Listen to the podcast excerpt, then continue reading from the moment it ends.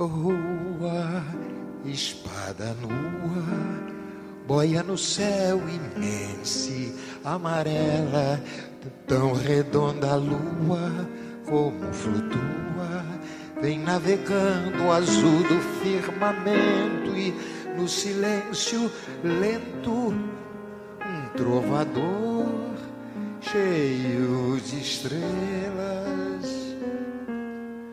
Olá, querido e querida aluna. Meu nome é Caio, sou professor e elaborador do seu material de geografia.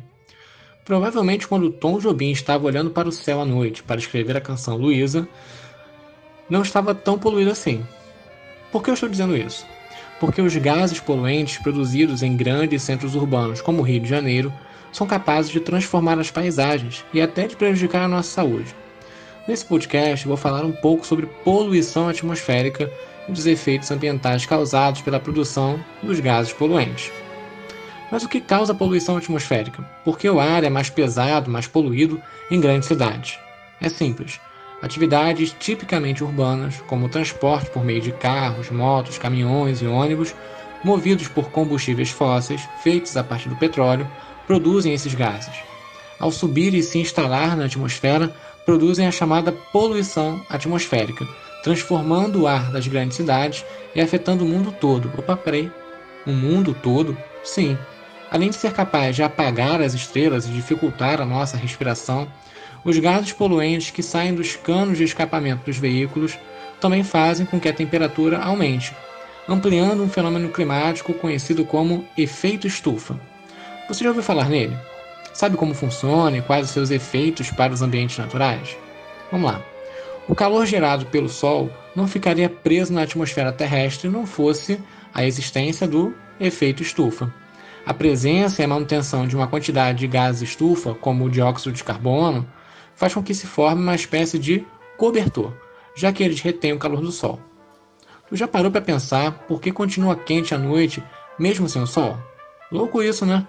É porque calor acumulado durante o dia continua presente por um tempo na atmosfera, graças ao efeito estufa. É por isso que naqueles dias mais quentes de verão fica difícil de dormir sem ventilador ou ar-condicionado ligados.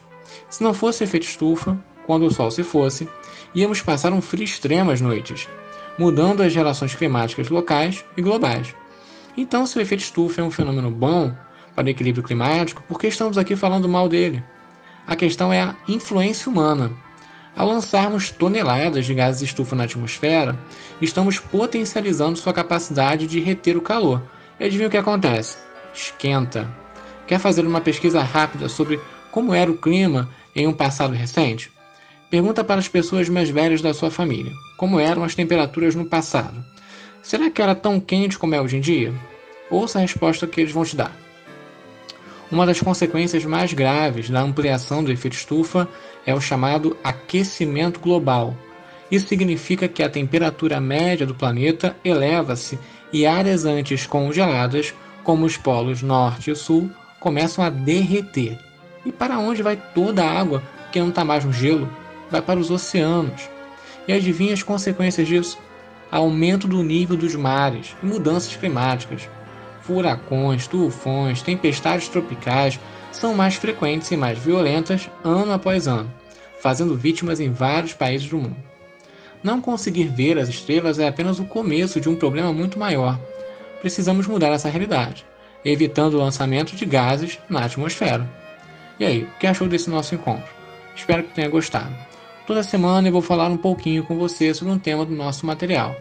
Fique em paz e com muita saúde para você e toda a sua família.